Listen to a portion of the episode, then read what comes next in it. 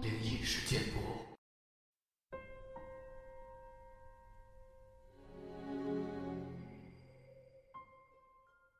嗨，你好，我是主播莫大人。Hello，大家晚上好，我是陈默。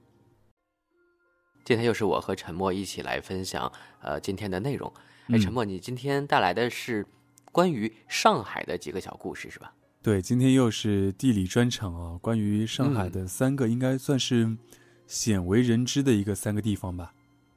哦，还鲜为人知啊，看来是嗯平时我们不太知道的一些灵异地点啊。是的，因为其实网上关于上海其实蛮多的啊，像什么那个龙柱啊，包括什么林家宅，那很多。嗯，然后这个呢，是我找到了三个好像没有提到那么多的，比较小众一点啊。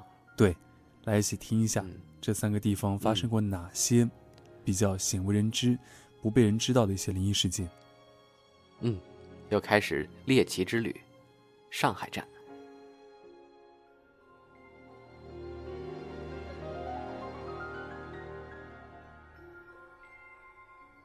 上海灵异事件不少，著名的有延安高架桥龙柱、同济大学天佑楼、林家宅三十七号等，但还有一些灵异事件曾疯传一时，过了之后，能记起的人就很少了。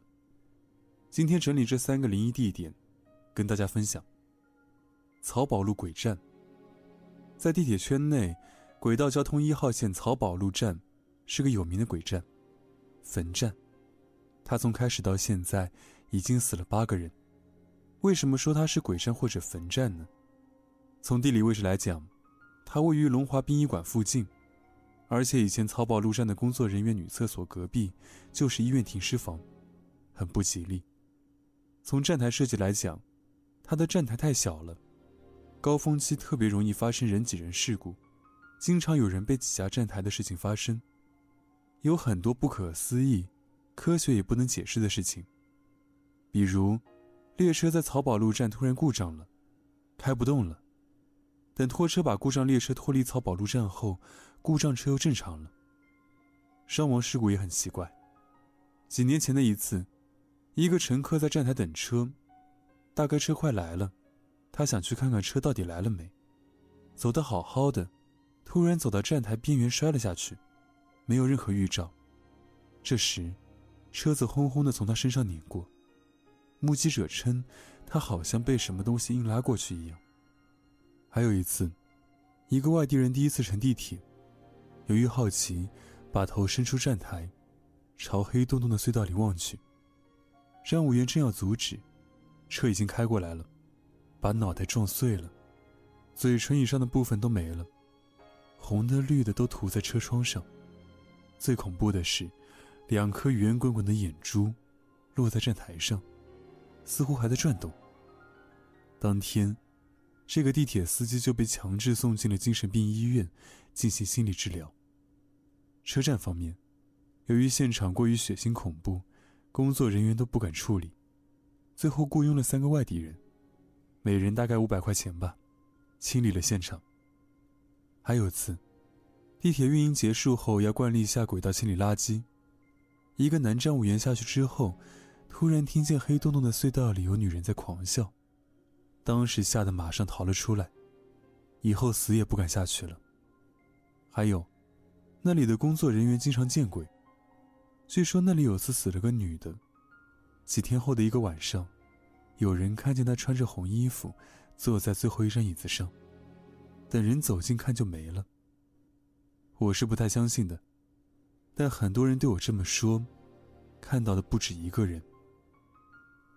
上海某五星级宾馆，坐落于上海市繁华的商业街区华山路兴国路上有一家五星级酒店，相信大家都见过。我曾经在这里工作过，这里环境非常好，是花园式的酒店，园林面积非常大，不亚于上海的西郊宾馆。这里都是木结构的小别墅。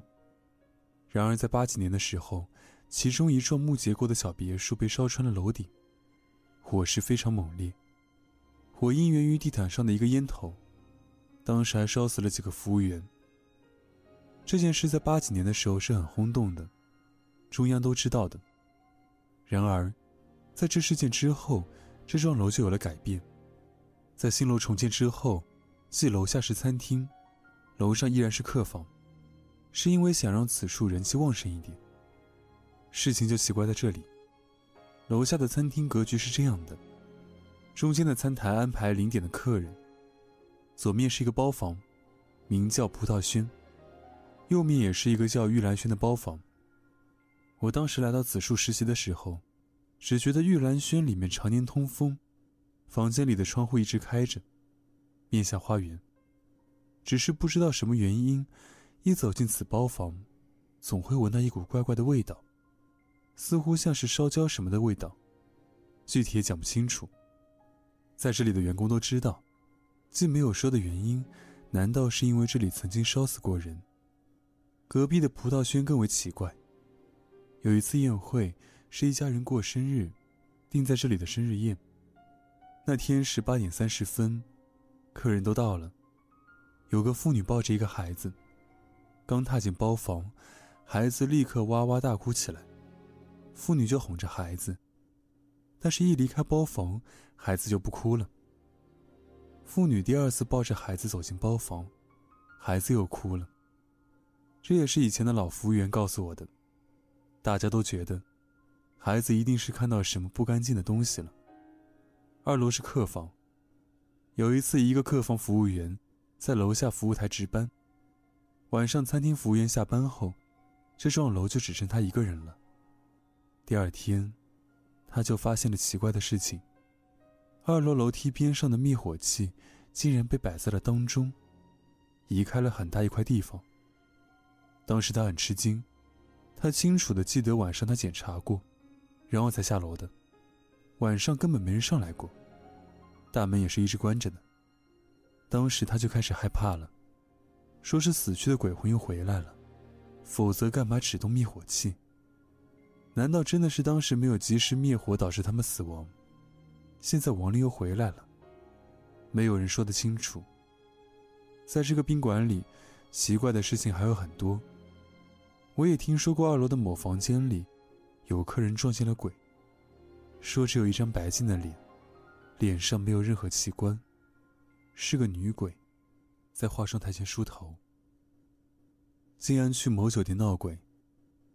某天上午。闸北市某饭店某客房，客人刚退房离开，一个年轻的女服务员到房间打扫卫生，之后开始收拾桌子和水果盘，盘子里剩了五根香蕉，这个服务员就拿了一根吃了。按照规定，饭店每个客房每天都送水果，这个房间头天送的水果是香蕉，客人退房之后，剩下的水果饭店要一律扔掉。而饭店的服务员经常会吃掉剩下的这些水果。这个服务员吃了一根香蕉之后，发现盘子里还有三根香蕉，他有些纳闷：明明刚刚盘子里的香蕉是五根，他不会看错的，因为头天每个房间都上了五根香蕉，也就是说客人并未使用。他有些纳闷，就又吃了一根。等他再低头看盘子时，这时盘子里一根香蕉也没有了。之后，服务员大叫一声，猛地冲出屋子，在走廊里大声的尖叫，跑出去不远，就昏倒在地。饭店许多同事听到叫声后，赶忙跑来，看到该女服务员倒在地上不省人事，众人连忙又是掐她人中，又是拍叫喊服务员的名字。后来这个服务员醒了，保安部的负责人就问他是怎么回事。这个服务员仍然惶恐地说。他在吃香蕉，吃到第二根，不经意间抬头，看到房顶上有个女的正在看他，而且这个女服务员清楚的记得那女人的长相特征和衣服颜色。保安就去这个房间搜查，一无所获，而且这个女服务生之前精神一直都很正常，绝对不是编出来的。后来饭店就把这个事情报给了当地公安局，公安局那边说，最近这一片有个女的失踪了。活不见人，死不见尸，而且失踪女的特征跟饭店女服务员描述的特征一致。后来公安又来到饭店，把饭店查了个遍，依然没有一点收获。这个失踪女到现在还没有被找到。这个朋友说，他一直也很奇怪，而且至今想不明白，那个女的影像怎么会出现在饭店里，而且是饭店的天花板上。在上海的朋友也可以问问认识的上海公安内部的熟人，他们都知道这个案件。这个饭店位于共和新路上。饭店名字带个“华”字，房间是幺幺二某房。其他的就不能再透露了。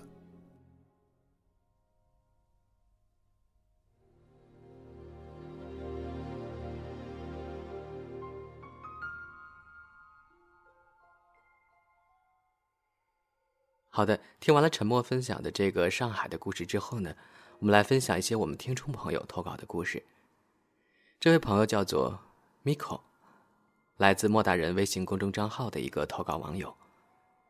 他说：“灵异故事我遇到挺多的，但是这一次让我印象特别深刻，因为是在医院里发生的。